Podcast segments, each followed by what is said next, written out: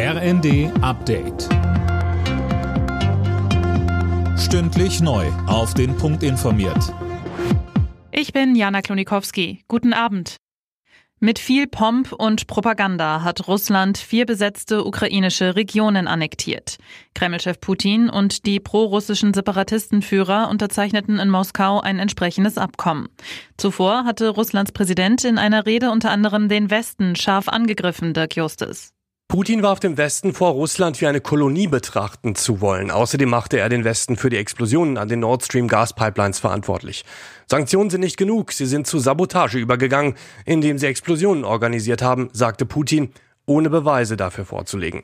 Unterdessen hat die EU die Annexion der ukrainischen Gebiete scharf verurteilt. Als Reaktion auf die Annexion der vier ukrainischen Regionen durch Russland will Kiew jetzt zügig die Aufnahme in die NATO beantragen. Das hat der ukrainische Präsident Zelensky gesagt.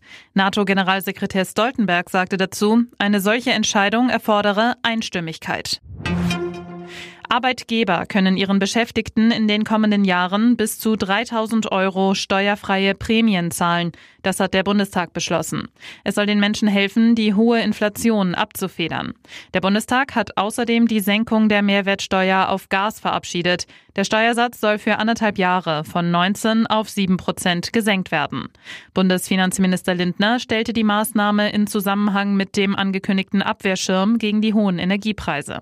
Wir stellen einen Abwehrschirm auf, um uns zu schützen. Hinter diesem Abwehrschirm aber werden wir weiter auch mit den Regeln der Schuldenbremse wirtschaften. Ein klares Signal an die Kapitalgeber auf der Welt, an diejenigen, die deutsche Staatsanleihen kaufen.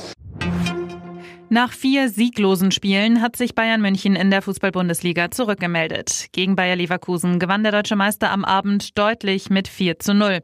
In der Tabelle heißt das vorerst Platz 2. Alle Nachrichten auf rnd.de